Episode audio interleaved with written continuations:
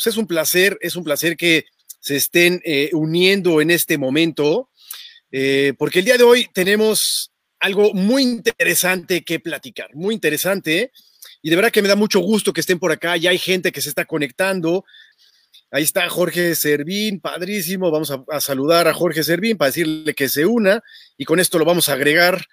Y en cualquier momento debería estarse agregando Jorge Servín también al Instagram Live. Ahí estamos.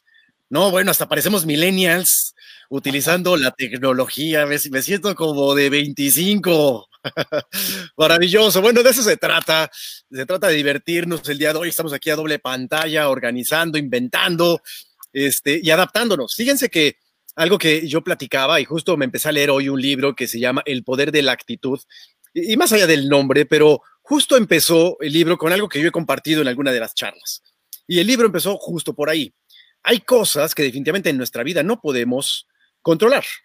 No podemos controlar el que llueva, el que salga el frío, el bicho famoso que estamos viviendo. No podemos controlar la tecnología, pues ni, ingeniero en sistemas soy. Pero algo ha sucedido con eso y miren, hubo un momento donde dije, pues hay que soltar, hay que fluir, simplemente soltar las cosas, empezar a ver nuevas cosas, empezarnos a transformar en este momento. Y de esta manera, pues estamos trayendo esta nueva tecnología. A ver qué tal nos funciona. Parece que muy bien. Ahí está Jessica Quintero. Eso, muy bien, Jessica. ¿Sabían que Jessica es la fan destacada número uno que tenemos en el programa? Prácticamente nos ha seguido en todas las sesiones. Ella ya es acreedora de un chocolate y de un diploma, porque de verdad ha estado presente en todas, ha vivido las buenas, las mejores y las extraordinarias. Así que bienvenida, Jessica. Está por ahí Marianita Baez, Alfred, Belén, bienvenida también. José Peña, creo que estás por ahí también, y a todos que están por acá. Bueno, pues es un placer invitarlos, que estén compartiendo con nosotros este espacio de conciencia colectiva, conciencia colectiva 1111. Este espacio, esta ventana que nos permite generar conversaciones siempre en el ámbito positivo de qué herramientas tenemos y, y qué sí cosas podemos hacer. El día de hoy tenemos a un invitado de honor, de verdad es un invitado de honor. Fíjense, hoy es el Día del Niño, qué maravilloso. ¿Y por qué es maravilloso para mí? Porque yo a Jorge Servín lo conocí cuando tenía siete años. Cuando los dos teníamos más o menos siete años, creo que yo tenía seis, él tenía siete, pero cuando lo conocí, éramos pues pequeñitos, eh, estábamos en la primaria y ahí nos conocíamos. Yo era el que lo sapeaba, yo era el que le quitaba el sándwich y él me acusaba con su mamá.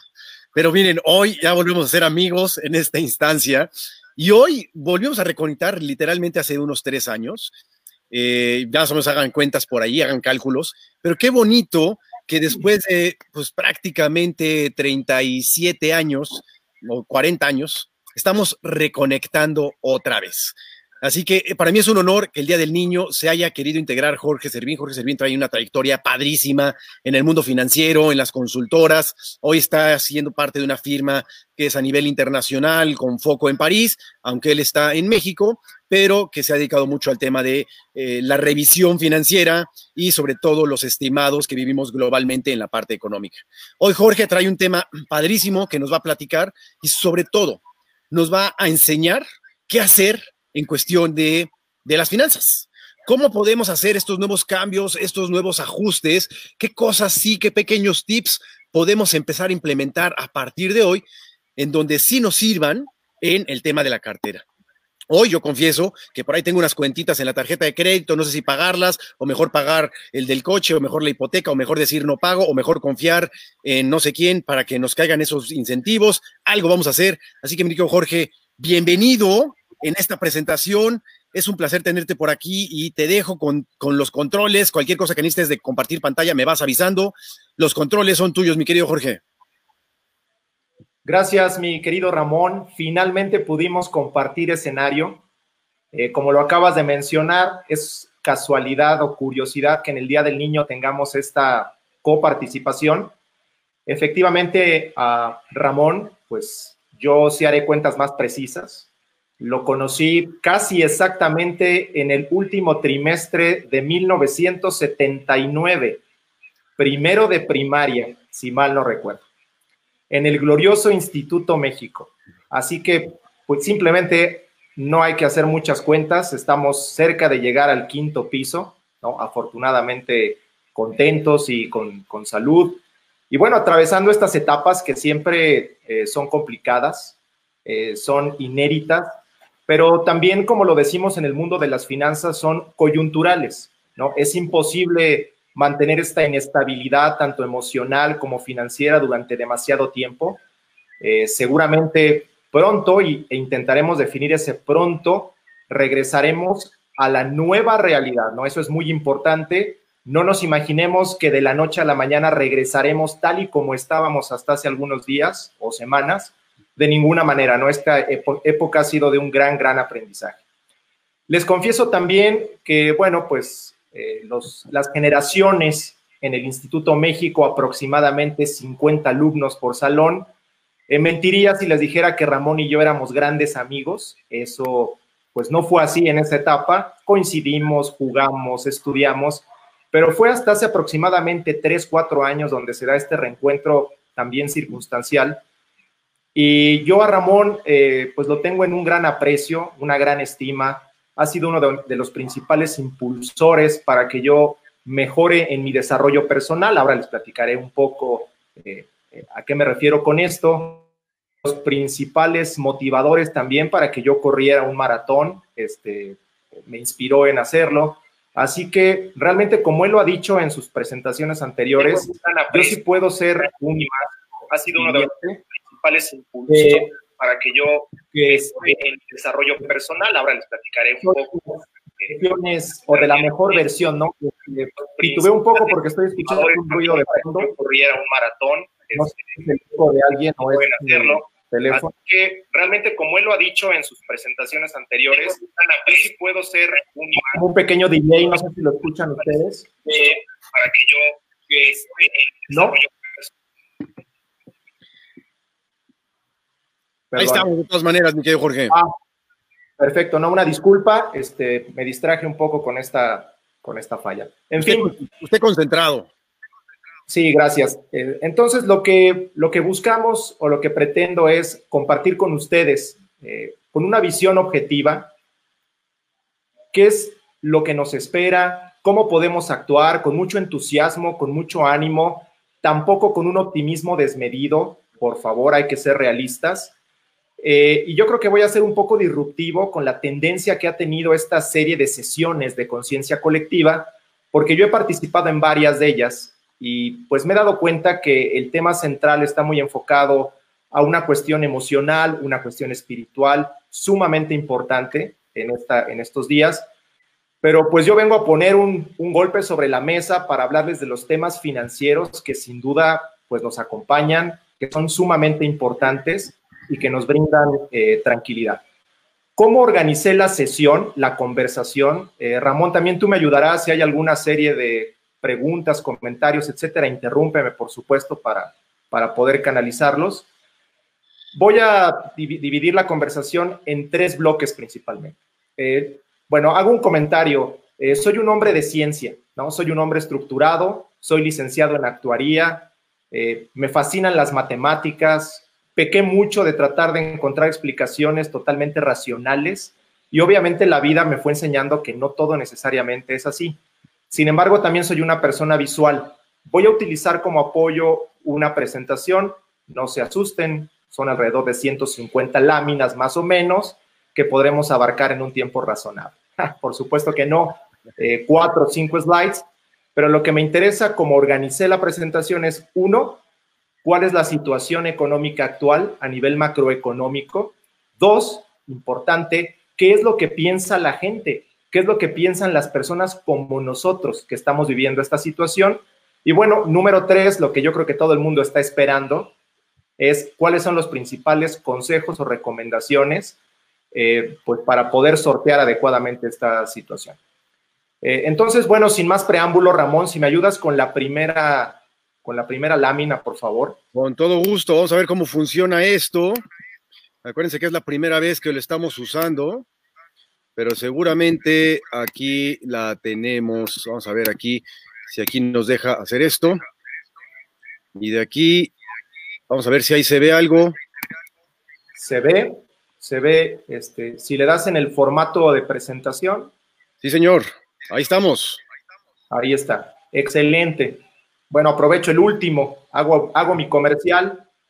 Aquí estamos él y yo coincidiendo con la taza de la mejor versión de, de mí. Eso. Ramón, ¿de qué se trata? Muy bien, qué gusto. Perfecto. Bueno, eh, vamos a iniciar formalmente. No es una sesión de macroeconomía, trataré de ser sumamente claro para que entiendan eh, qué es lo que está ocurriendo. Esto nos toma a todos desprevenidos, eh, aproximadamente diciembre, enero, iniciando en China. Evidentemente, todas las perspectivas económicas que se tenían anteriormente se derrumban y es necesario construir una nueva perspectiva. Para eso, pues no es que se encomiende, pero una de las organizaciones más reconocidas a nivel internacional es el Fondo Monetario Internacional. Ellos lo que hacen es analizar cuidadosamente y con mucha metodología cuáles son las perspectivas en cuanto a crecimiento económico de cada uno de los países, así como a nivel global y así como a nivel regional. Hago un breve comentario. El indicador por excelencia para medir el crecimiento económico de un país es el Producto Interno Bruto, que a grandes rasgos, por favor no me castiguen los economistas ortodoxos, pero lo que, lo que mide el Producto Interno Bruto es la cantidad de bienes y servicios que durante un año produce la economía. Es evidente que mientras mayor sea esa producción, lo que quiere decir es que el país está creciendo adecuadamente, se están generando empleos y por lo tanto existe un mayor bienestar dentro de la población. Con toda esta situación, en abril 2020, prácticamente pues es este mes, último día, Fondo Monetario Internacional analiza la situación y pone freno de mano y dice, bueno, desechemos todo lo anterior y veamos qué nos depararía el destino económicamente hablando hacia 2020. Y en, esta, en este cuadro, eh, veo que Ramón está haciendo un enfoque a nivel mundial, lo que se espera es una desaceleración, una desaceleración del Producto Interno Bruto, este a nivel global, del 3%. En el año 2019, como comparativo, ese Producto Interno Bruto creció casi 3%. Y aquí hago una aclaración. Cuando hablo de una desaceleración, es que la economía se contrae, no crece, no está estancada, sino se contrae, lo cual es importante tener en mente, porque si empiezo a traducir lo que va a ocurrir, las compañías actúan con cautela y voy a explicarles en qué consiste esa cautela Evidentemente hay personas que tristemente pierden su empleo, no hay inversión productiva en el país, por lo tanto eso es un parón, ¿no? A nivel económico. Eh, además de lo que es el, a nivel mundial, eh, el Fondo Monetario Internacional también lo hace a nivel regional. Es evidente que las regiones están más o menos preparados para enfrentar esta situación. Países maduros o desarrollados tienen una mayor infraestructura y pueden hacer frente de mejor manera a este tipo de circunstancias, ¿no? Sin embargo, vean, Estados Unidos, que en el año 2019 tuvo un crecimiento de 2.3%, ahora se estima que en 2020 decrezca casi 6%. Eh, así podemos navegar por las diferentes regiones, pero me voy a concentrar en la nuestra, a lo que pertenecemos, porque también sé que hay personas de diferentes nacionalidades principalmente América Latina, que nos siguen, y veamos qué le depara el destino, ¿no? América Latina y el Caribe. Veamos que en 2019 tuvimos un desempeño, digámoslo como es, mediocre, un crecimiento de 0.1% es nada, 0.001 no significa nada, pero ahora lo que se está esperando es que en el 2020 tengamos una contracción como región de 5.2%. Aquí quiero hacer una aclaración. Esta es información, obviamente, de fuentes públicas. Ustedes la pueden consultar con toda tranquilidad. Eh, esto asume, y lo leí cuidadosamente, que las medidas que se están tomando funcionan, que se puede controlar razonablemente este brote en el segundo semestre del 2020. No se imaginen que esto implica un escenario catastrófico si no se tomaran medidas estaríamos peor. Entonces hay que tener en mente que todo esto que estamos viviendo en México y otros países se redundará en este tipo de expectativas. También es cierto que estas expectativas van cambiando a través del tiempo y yo tengo la esperanza de que vayan siendo mejores. Eh, si me ayudas con la siguiente, por favor. Aquí el objetivo es hacer todavía un zoom y vámonos a donde nosotros vivimos, a México, ¿no? Hay economías de mercados emergentes y en desarrollo, tenemos diferentes regiones, una vez más, y yo señalé dentro de América Latina y el Caribe a México. Y México, insisto, en 2019 tuvimos prácticamente cero crecimiento, pero lo que se espera es que nuestra economía se contraiga casi 7% en 2020. Insisto, a pesar de todas las medidas que se están tomando, es casi inevitable que tengamos una caída de esta magnitud en el Producto Interno Bruto. Este es un promedio. Eh, seguramente los que están pendientes de este tipo de información se darán cuenta que otros analistas inclusive llegan al 10%, otros menos que eso, pero el mensaje que yo quiero transmitirles es que la economía de México se está desacelerando de manera importante. Eh, aquí hay que tener en mente que cada uno de nosotros actuará desde, desde nuestra trinchera. No, eh, esto es un conocimiento que yo les comparto, les puede servir de cultura general, de charla este, de sobremesa en casa, pero realmente no tenemos injerencia sobre cómo cambiar el destino de la economía de todo un país. Eso depende mucho de los, de, los temas políticos, de cómo funcionan los bancos centrales, pero aterrizaremos finalmente en lo que más nos importa, que es los individuos somos nosotros. Si, este, si me ayudas con la siguiente, por favor. Muy bien. ¿Qué es lo que les quiero mostrar ahora? Eh, vamos de la parte macroeconómica, vamos aterrizando. Eh, mi vida reciente profesional, pasada, me faltó ese pasada no hace mucho tiempo, yo creo que hace menos de un año, eh, yo trabajé para una consultora multinacional muy importante, Mercer, una consultora estratégica en recursos humanos. Y se realizó un estudio en 2017-2018 para identificar cómo es el bienestar financiero de los empleados de los empleados. Te hago aquí la aclaración de que no es un estudio a población abierta. Trataré de hacer la segmentación propia de México para que lo entendamos de mejor manera. Este estudio está básicamente enfocado en Estados Unidos, pero creo que nos viene como anillo al dedo para poder ilustrar. A estos eh, 3.000 trabajadores se les preguntó entre 2017 y 2018 una batería de cuestionamientos, pero este es muy importante. ¿Cuál es tu mayor preocupación financiera? Ojo, aquí no había ninguna situación de sobresalto provocada por un virus. Esto era una, una, pregunta normal en condiciones de estables de la economía. Parecía que no había grandes sobresaltos, ya nos habíamos sobrepuesto de crisis anteriores. Y van a poder observar dos, dos eh, barras. La del lado izquierdo se refiere a aquellas personas que tienen un menor bienestar financiero. ¿Y el menor bienestar financiero a qué se refiere? No solamente tiene que ver con el ingreso que reciben, sino también el acceso que tienen a cultura financiera, el acceso que tienen a la educación, cómo se encuentran cubiertos en cuanto a créditos, etcétera. Y obviamente esta columna izquierda es aquellas personas que tienen bajo bienestar financiero. Y dentro del bajo bienestar financiero, la principal preocupación, 62% de la población encuestada, miren qué impactante es esto, solamente mantener mis gastos mensuales, solamente, es decir, casi vivir al día. Esa es su principal preocupación. Hay algunas otras, por supuesto, como, bueno, ahorrar para mi retiro, evidentemente no es una prioridad para esta, para esta población, eh, salud en el, en el mediano y el largo plazo, pero vean lo impresionante que es esta respuesta.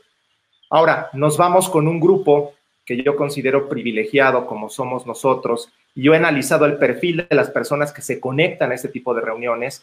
Se, han se ha hablado mucho de agradecimiento, pues agradezcamos, de verdad agradezcamos que estamos en esta situación, como la que voy a platicarles, ¿no? De la columna derecha. Este grupo, donde tiene educación media, este, profesional, que tiene acceso al sistema financiero. Su principal preocupación, pues vean cuál es, ¿no? Eh, hay una importante que es pagar, por ejemplo, mi tarjeta de crédito, ¿no? Tengo, tengo deudas en ese sentido. El ahorrar para mi retiro se incrementa, una mayor cultura de previsión. Sin embargo, pues también está en menor escala poder mantener ¿no? mensualmente este, estos gastos de vida. Entonces, tomen como base esto, porque yo lo que les estoy transmitiendo es, no todos vivimos esta situación, déjenme llamarle crisis de la misma manera. Yo tengo la fortuna de estar confinado, como le llamo yo, en cautiverio en la casa, pero ¿cuántas personas no pueden hacerlo? No juzgo, no juzgo, nos encantaría que todos estuvieran en este aislamiento, confinamiento, pero créanme que hay gente que sí necesita salir a la calle y jugarse el pellejo, déjenme decirlo así, para conseguir dinero y llevarlo a su casa. Y es, y es en ese momento donde la preocupación por el hambre es mayor que la preocupación por el contagio. Eh, es simplemente como una reflexión que yo tengo al respecto. Y para darles más contundencia en lo que les platico, analicemos lo siguiente. Somos aproximadamente 128 millones de mexicanos, territorio nacional. De acuerdo con el Coneval, que es un organismo que mide el estado de la pobreza en México, el 50% de la población mexicana está en estado de pobreza. 50%, más de 60 millones de personas. Y en pobreza extrema, que es un subconjunto de la pobreza, está alrededor del 15%. O sea, pobreza extrema es no tener ni siquiera lo elemental para un nivel básico de subsistencia. Entonces, vean cuál es la realidad de la población y bueno, la diferencia está dividida pues entre personas como nosotros, otro tipo de profesionistas, etcétera. Entonces, bueno, cuando hagamos el análisis, eh, pues juzguemos con, prudencia, con sensatez, qué es lo que estamos viviendo yo sé que en otros países, eh, mi hermana, por ejemplo, vive en Colombia, en Medellín, y me informó que desde hace varias semanas están prácticamente eh, pues en toque de queda y por decreto. En México no hemos llegado a tener esa, no sé si de llamarle necesidad, pero mucho tiene que ver y yo lo he escuchado por los comunicados oficiales, por lo que les acabo de, de comentar. Entonces vean, ¿no? Vean cómo, los, cómo el escenario se va, este rompecabezas se va armando un poco caótico con la situación macroeconómica, con la situación sanitaria, que es lo más importante, salud, sin duda. Eh, ¿Qué es lo que pensamos cada uno de nosotros viviéndolo desde nuestra trinchera? Y esto me va a llevar a aterrizarlo ya en, recomendaciones muy concretas para poder salir adelante ¿no? en esta situación. Aquí voy a hacer una pequeña pausa. No sé, Ramón, si tú tengas algún comentario, si alguien te haya escrito algo, si he sido sumamente claro, si continuamos, si me regreso. No, yo coincido mucho contigo y es algo que, fíjate que yo tengo amigos y a lo mejor tú también tienes contactos en otros países.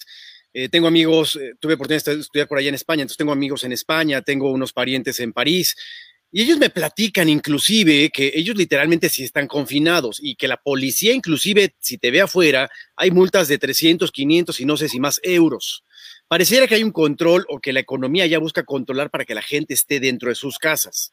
Cuando eso tratamos de eh, ponerlo en México, en estas situaciones, donde tú mencionas que el 50% es pobreza extrema y se me hace que otro 20% más realmente necesita estar en la calle, pues cuando le dices a la gente, oye, quédense en sus casas, ¿realmente puedes quedarte en las casas?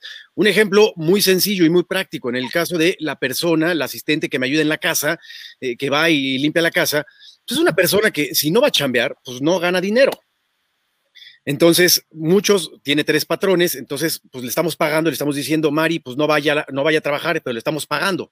Ella me habla desesperada diciendo, ¿qué hago? Pero así como ya hay otros 50 casos, el de las quesadillas, el del tianguis, ¿cómo realmente estas campañas de quédense en su casa, que sí, yo lo entiendo, ¿eh? y estoy a favor de eso, pero cómo realmente puedes controlar al 70% de la población es imposible. La gente en México, por las condiciones, necesita salir a la calle. Los restauranteros, los meseros, los meseros no tienen chamba.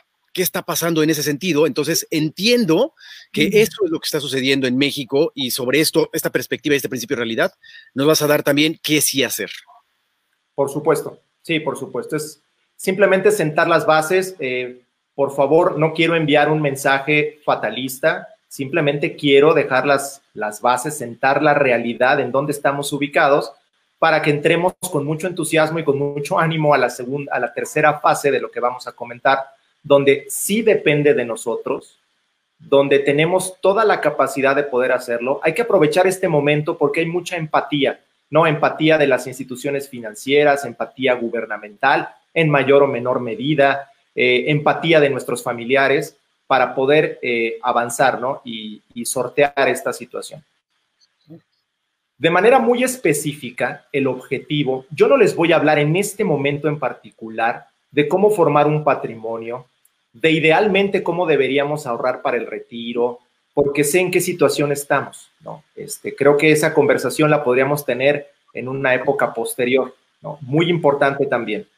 En este momento lo que yo quiero transmitirles es de manera muy formal cómo hacerles llegar de herramientas de armamento para que puedan transitar adecuadamente con el mayor bienestar posible para sí, o sea, para ustedes y para sus familias durante esta etapa. Que esta etapa, desafortunadamente, eh, yo todavía, yo creo que la mayoría, no alcanzamos a ver esa luz, ¿no? Al final del túnel. Eh, se ha ido prolongando, eh, ojalá el, si es 30 de mayo, ¿no? Finales de mayo, este, pues esto termine, pero insisto, el terminar no va a regresar al encender la luz y todos regresemos. El regreso es gradual, las compañías han aprendido mucho, nosotros hemos aprendido mucho y por eso es que la economía no se va a recuperar rápidamente. Eh, dicho lo anterior, pues ahora sí vamos a lo que creo que la mayoría estamos esperando, que son, si me ayudas con la siguiente lámina.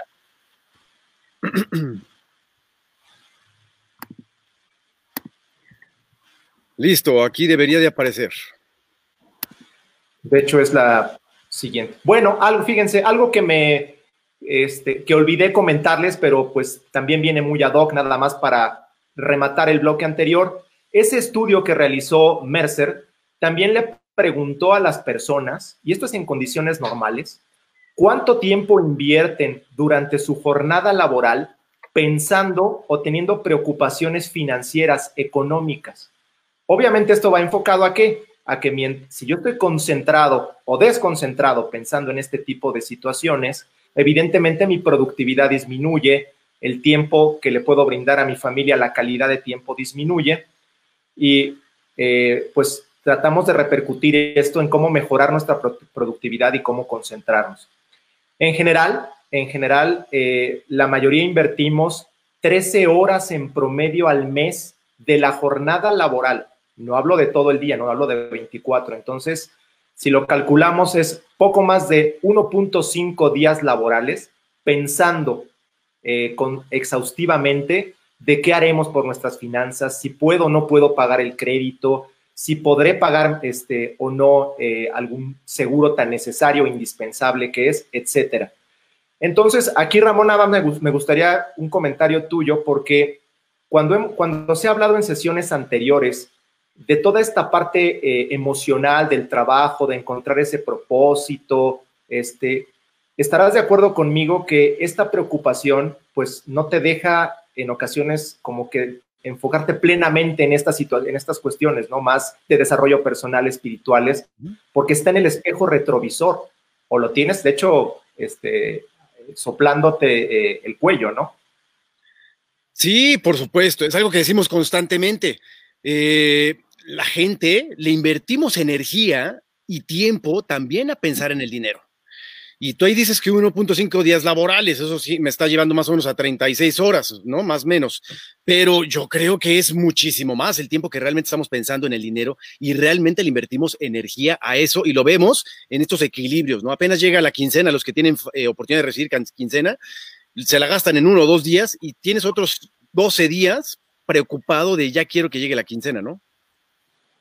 Sí, así es. Así es. Entonces, bueno, creo que esto nunca desaparecerá, ¿no? Sería una utopía decir que eh, llegaremos a un, a un, estado donde el dinero no sea una preocupación, sino más bien que sea una ocupación, ¿no? Que nos permita prepararnos de mejor manera. Y bueno, finalmente ahora sí entremos, ¿no? A la parte de los consejos. Eh, me encantaría darles cada vez más y más y más información, pero esto se convertiría, si no, en un curso de finanzas personales. Eh, al final, con mucho gusto y desinteresadamente, yo puedo ayudar y apoyar a quien esté eh, interesado en profundizar en este tema. Eh, son algunos consejos, son prácticos. prevalecerá en ocasiones el sentido común, tampoco hay ninguna fórmula científica detrás de lo que vamos a platicar. Importante es, y voy a utilizar el, ejemplo del bajar de peso. Pues yo creo que la mayoría tenemos, tiene siempre esa ilusión, esa intención de bajar de peso y sobre todo en un país en donde desafortunadamente somos líderes indiscutibles en obesidad infantil, segundo lugar en obesidad en adultos. Entonces, bueno, pues es un tema recurrente el bajar de peso. A menos que sea por cuestiones de salud, lo que yo he detectado desde mi humilde punto de vista que le impide a las personas lograr eso es, uno, realmente proponérselo, esa fuerza de voluntad y no procrastinar. Procrastinar lo que implica es no actuar hoy, sino tener la ilusión de que actuaremos en un mañana y que las cosas saldrán bien. Bueno, este ejemplo lo utilizo para el mismo tema de las finanzas personales. Lo que les voy a, bueno, pedir o recomendar es, por favor, siéntense, analicen cuidadosamente lo que les voy a comentar. No pueden argumentar que no tienen tiempo. Algo que recibimos de la noche a la mañana, al menos en mi caso, como un gran regalo, fue el tiempo. Yo invierto tiempo en transporte a la oficina, eh, yo no invierto tiempo transportándome a reuniones con los clientes, Afortunadamente ese tiempo lo tengo, ¿no? Y lo tengo y trato de distribuirlo de la mejor manera. Les mentiría si quiero ser, convertirme también en el mejor de todo. Hago ejercicio, pero no voy a ser el más, el, fitness. Leo, por supuesto, en esta época, pero tampoco se trata de eso. Eh, no, no tomo clases de cocina, o sea, todo eso lo he tenido que regular. Eh, inicié con mucho entusiasmo pensando en hacer muchas cosas, pero ahora me he ido eh, estabilizando para enfocarme en lo que realmente me genera valor. Lo primero que vamos a, mencionar es, y no es consejo, si quieren véanlo como consejo cero, por favor, mantener la cabeza fría, mantengan la calma. Créanme que conozco casos desesperados de angustia que me han llamado sobre temas económicos. No hay nada peor que tomar decisiones con una cabeza acelerada, ¿no? Este, Créanme que todo tiene solución y no es simplemente un cliché lo que les estoy diciendo. Yo he vivido todo lo que les voy a comentar en las buenas y en las malas y hemos salido adelante, ¿no? Como individuo y como familia. Así que, por favor, este, simplemente es sentémonos, sentemos, hagámoslo y van a ver los buenos resultados. Número uno, el primer consejo es identifiquen perfectamente las fuentes de ingreso por favor, sean obsesivos con eso. Yo conozco a la mayoría de las personas que yo he tenido la fortuna de darles un coaching financiero, no saben ni cuánto ganan ni cuánto gastan. Es un caos, ¿no? Como tal. De lo único que se dan cuenta es de que no les alcanza, ¿no? Y, cuando se dan cuenta, pues es demasiado tarde. Eh, entonces, en estas fuentes de ingreso, identifiquémonos, por favor. Uno es Puedes ser un empleado que afortunadamente todavía tienes empleo y te sigue pagando la compañía. Es mi caso. Afortunadamente levanto la mano y la compañía ha respondido en ese sentido. Sin embargo, conozco amigos y compañeros míos que les han pedido una disminución salarial, ¿no? Por ejemplo, como un, como un pacto entre, entre el empleador y el, y el empleado, ¿no? Vamos a disminuir el salario porque no puedo hacer frente a los gastos, lo que las compañías necesitan es liquidez. Eh, conozco personas, por supuesto, como Ramón, un empresario este, exitoso, con mucho entusiasmo, pero es evidente que sus proyectos de consultoría pues han decaído porque las compañías se contraen. Prefieren invertir en cuestiones de sobrevivencia, déjenme exagerar y llamarlo así, a utilizar servicios de consultoría que obviamente los van a ayudar a mejorar, pero no es, no es el momento como tal.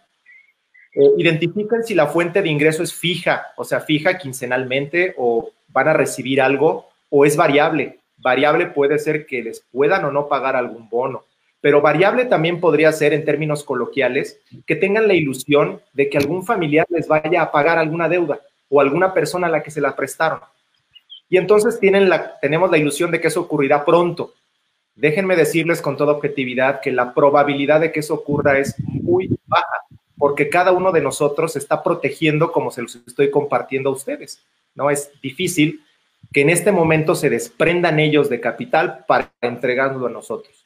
También identifiquen los que tienen inmuebles, ¿no? Si están rentando, van a, van a seguir recibiendo la renta periódicamente o bien tuvieron que pactar con el inquilino alguna disminución. Eso es perfectamente, eh, eh, bueno, más que válido, yo creo que es una necesidad, ¿no? Porque las fuentes de ingresos son limitadas en este momento en particular. Ya una vez que las tienen bien identificadas, ahora ha llegado el momento de identificar aquí también exhaustivamente los gastos, ¿no? Gastos. Y aquí la situación es diferente para cada uno de nosotros. Depende de nuestro estilo de vida, depende de cómo es la dinámica familiar, etcétera.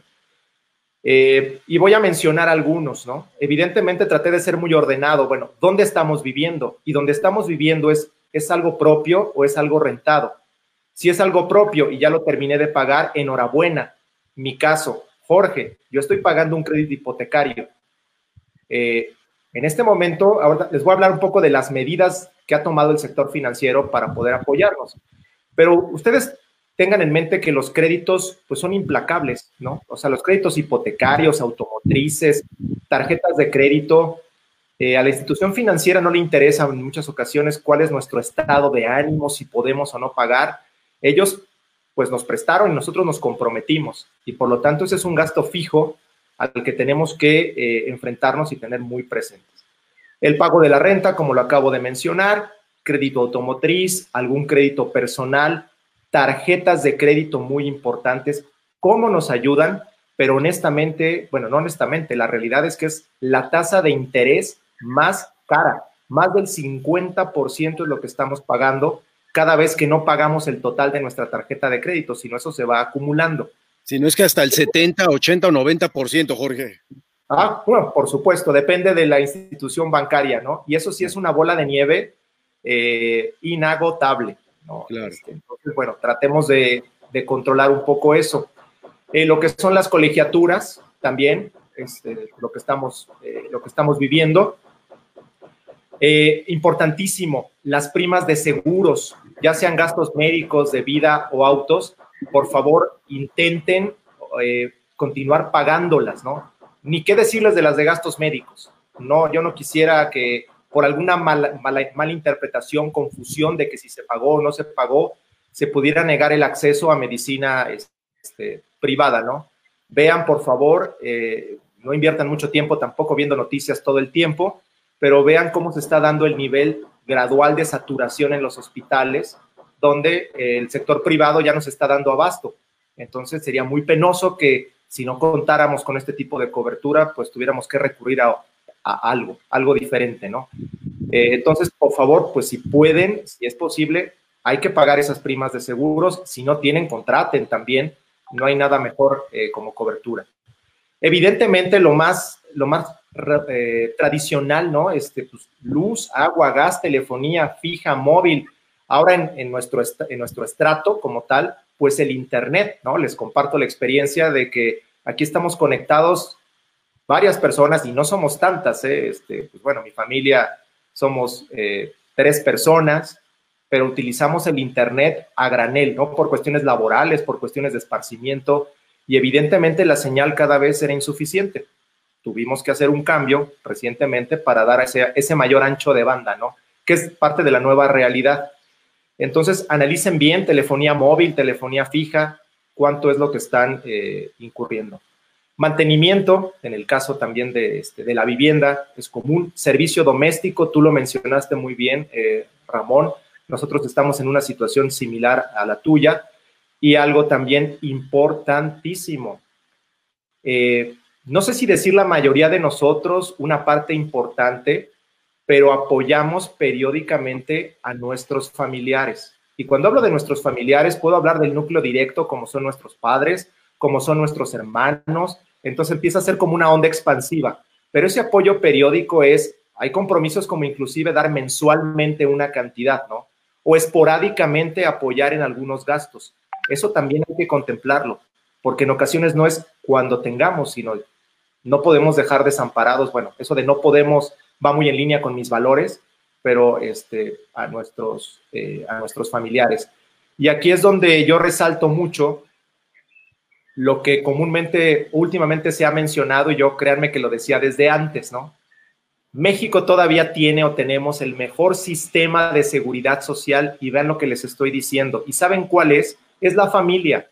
La familia es la forma más informal de redistribuir la riqueza. Pero gracias a que todavía tenemos un grupo o somos, eh, pues digo, numerosos en algunos casos, nos podemos apoyar unos a otros. En otros países europeos, en Estados Unidos, las familias se van compactando y por lo tanto es muy difícil que los hijos se puedan hacer cargo de los padres, por ejemplo, ¿no? Entonces, eh, simplemente les doy una guía, ¿no? Una guía de los dos grandes pilares. El primero son fuentes de ingreso, que es lo que me va a permitir hacer frente a mis obligaciones. Y el segundo, pues, ¿cuáles son tus obligaciones? Evidentemente aquí hay algunas, ¿no? De las que yo tengo, de las que eh, investigué, de las que conozco, pero cada uno de ustedes, pues seriamente analícelo, ¿no? Y, y póngalo sobre la mesa. Bueno, mi querido Jorgito, ¿y qué vamos a hacer entonces? Porque pues es muy fácil, checa el ingreso, unos tienen más ingreso que otros, otros no tenemos ingreso, sí, la tarjeta, el auto, el servicio doméstico, uff, ¿y qué pues hago? Ahí, vamos, el último, el último estirón. A ver. a, la, a la siguiente.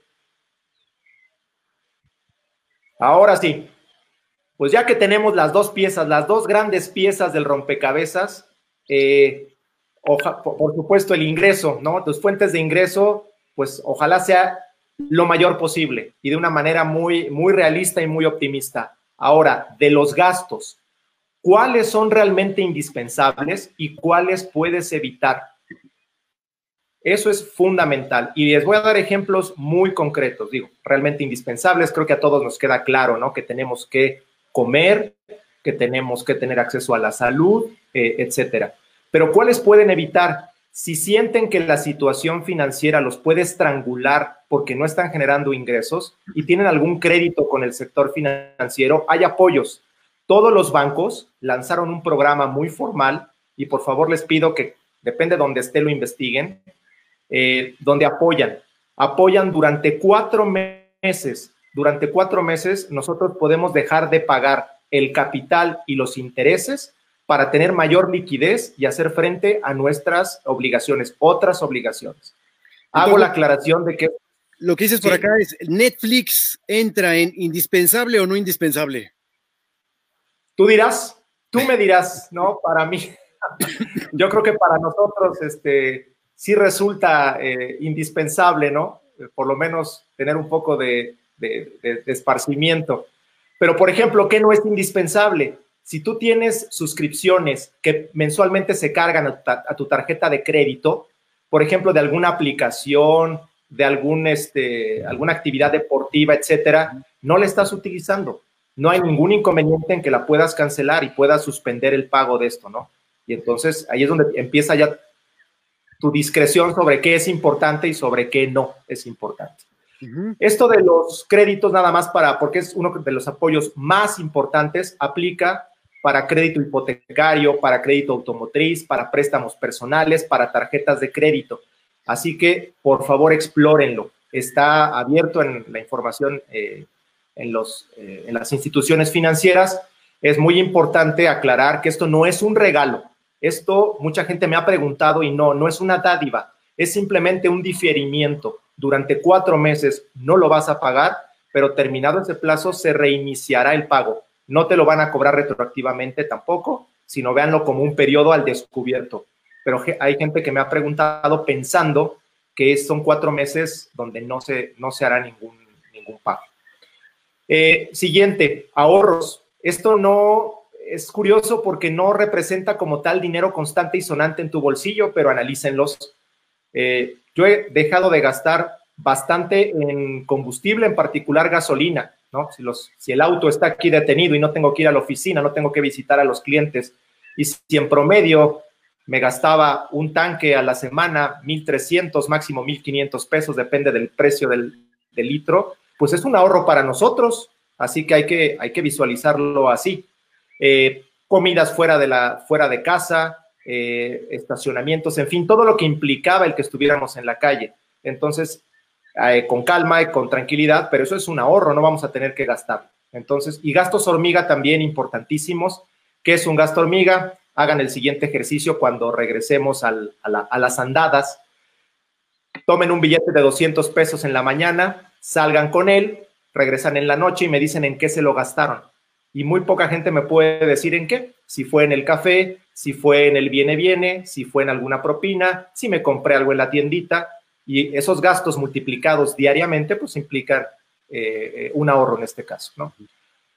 Finalmente, ya que tienes tú esto, o sea, ya, ya me dices, mira, eh, Ramón, pues ya hicimos tu ejercicio como tal, ya sé cuáles son tus ingresos de manera muy objetiva, no hay nada, nada, no hay una ilusión de que vayas a recibir más. Pues mira cómo son tus gastos, ¿qué crees? Comúnmente esto ocurre, ¿eh? Es deficitario, ¿no? Esto es deficitario. Pues dime qué vamos a hacer, cómo vas a poder eh, mantener. Quita lo que, lo que no es indispensable.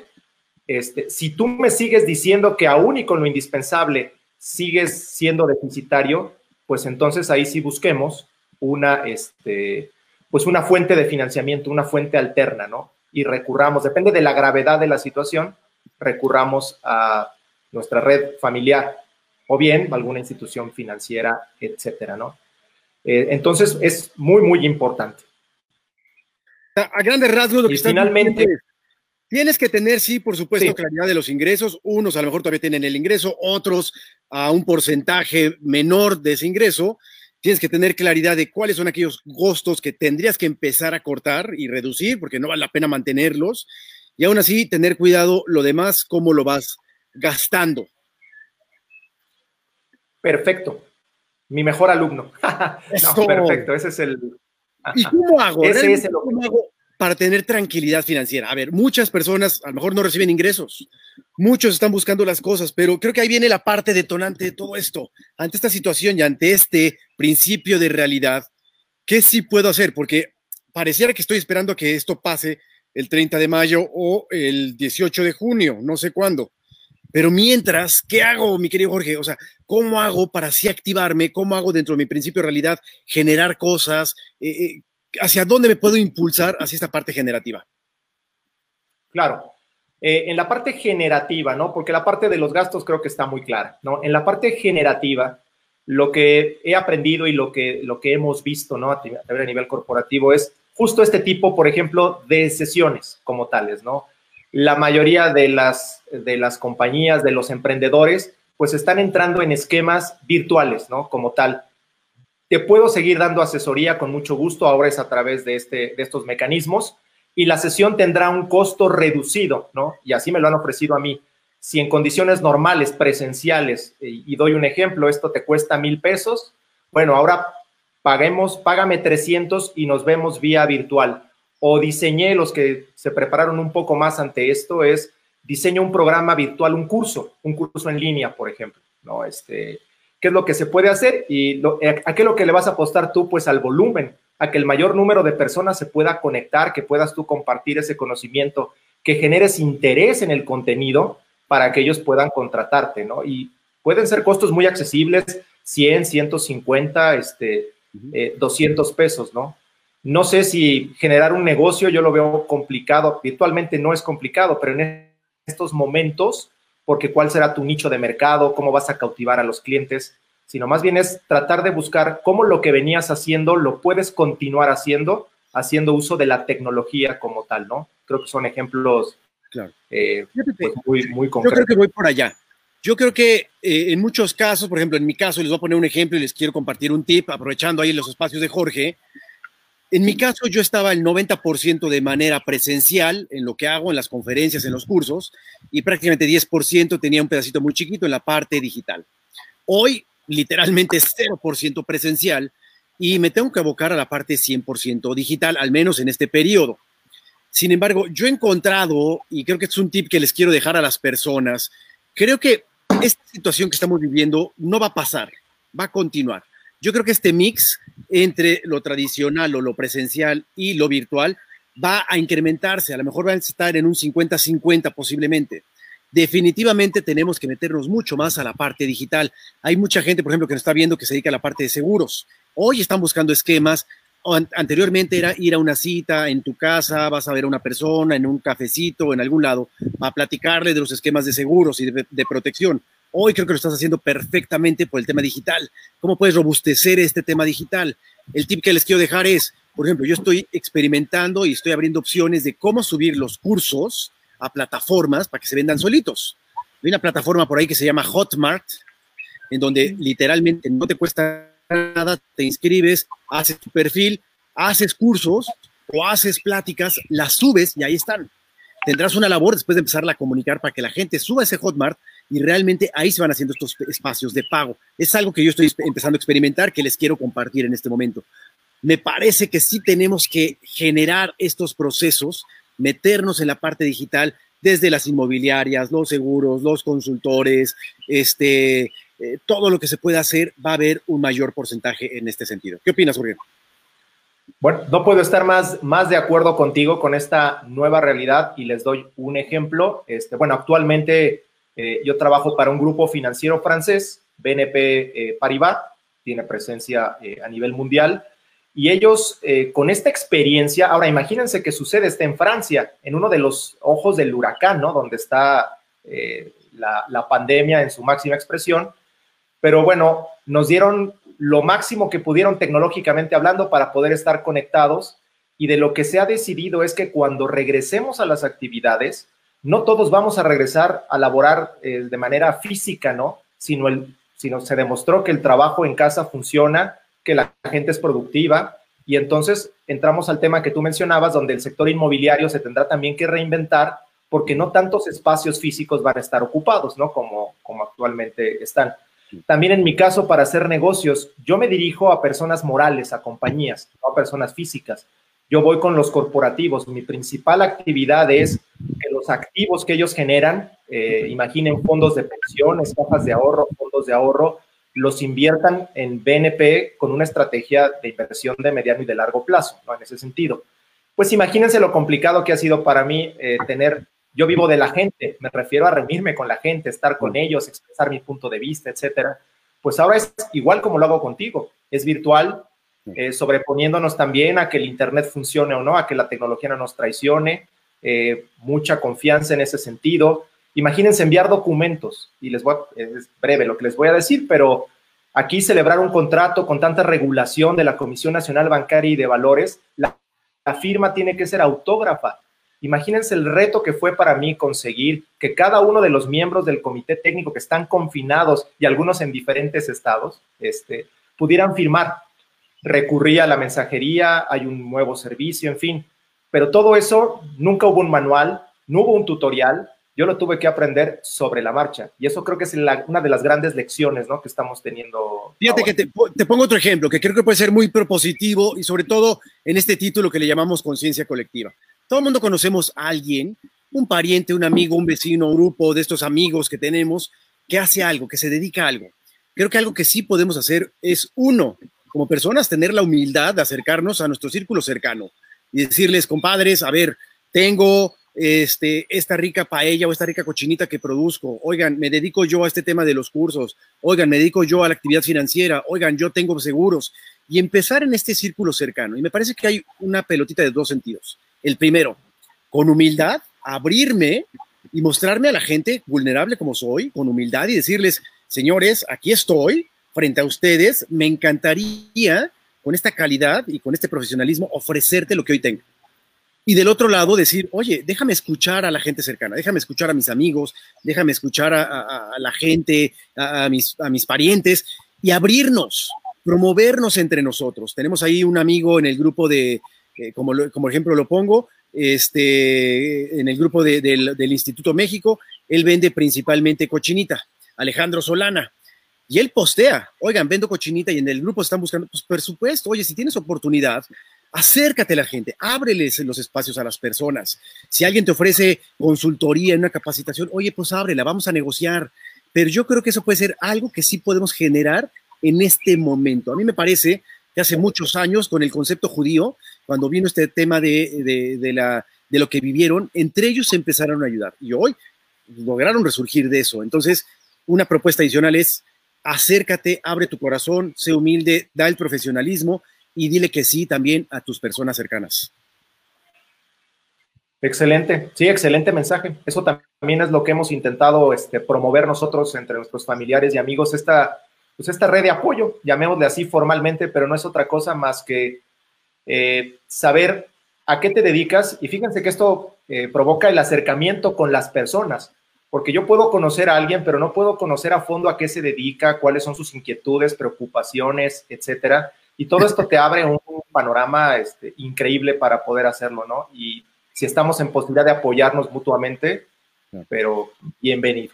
Claro, y me parece una más, a ver, a ver qué te parece esta, Jorge. A mí me parece que también es espacio y son momentos de abrir conversaciones. Yo creo que una chamba que deberíamos de tener todos en el segmento que nos dediquemos a lo que nos dediquemos, tendríamos que al menos hacer tres llamadas diarias, tres, con personas nuevas.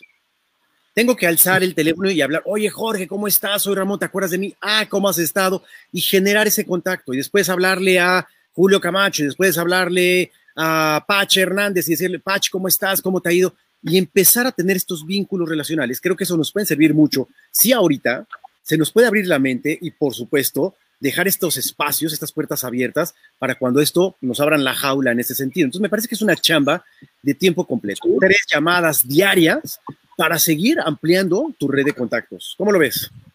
Totalmente de acuerdo. Es, digámoslo así, que es este, cómo seguir fomentando ese networking, ¿no? Y no lo hablo por favor no lo tomemos desde el punto de vista únicamente material, ¿no? Como tal, de temas de negocio, sino también de amistad, de unirnos a las, a las personas.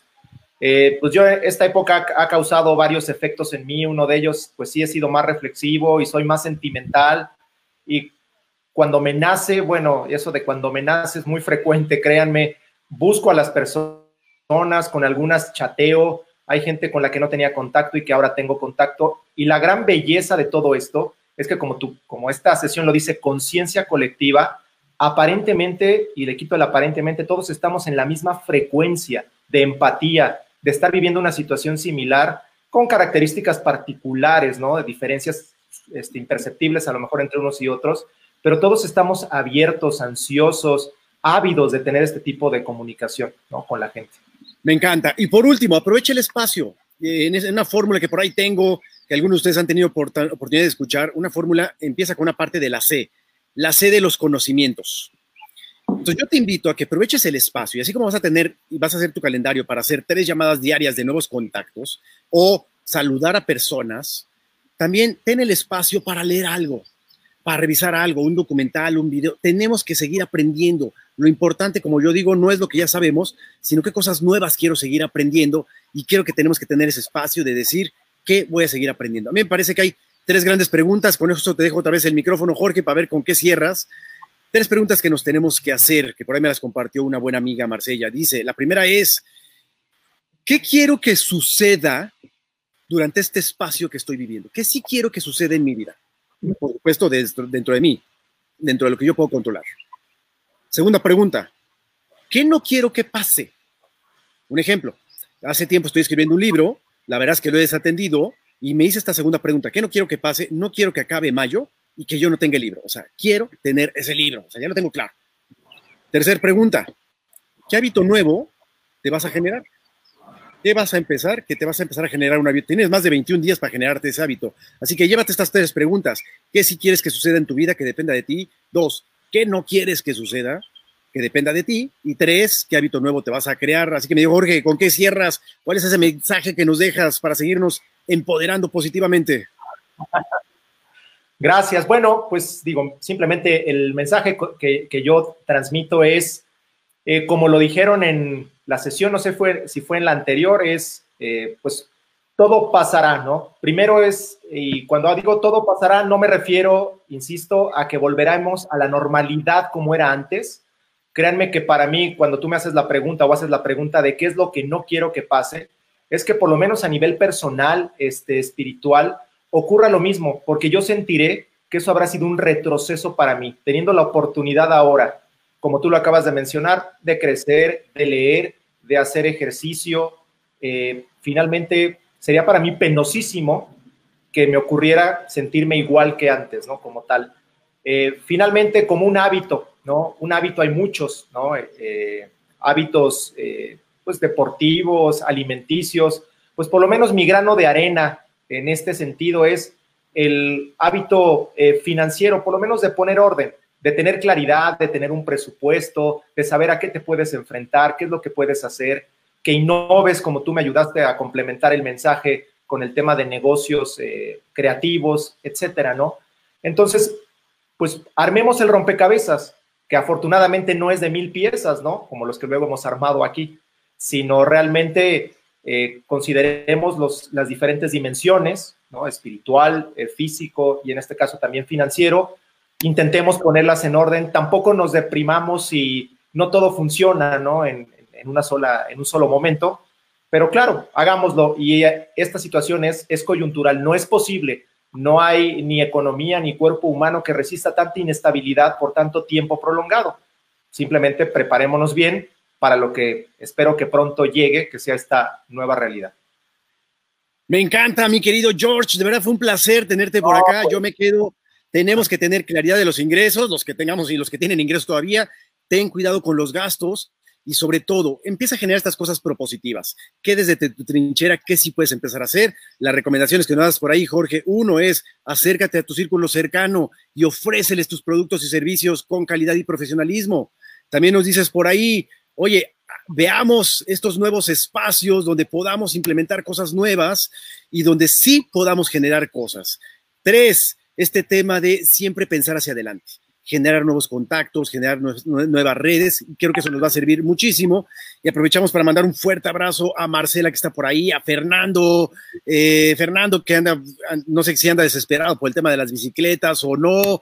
Está por ahí Ceci Real, está Gabriela, bien, Gaby.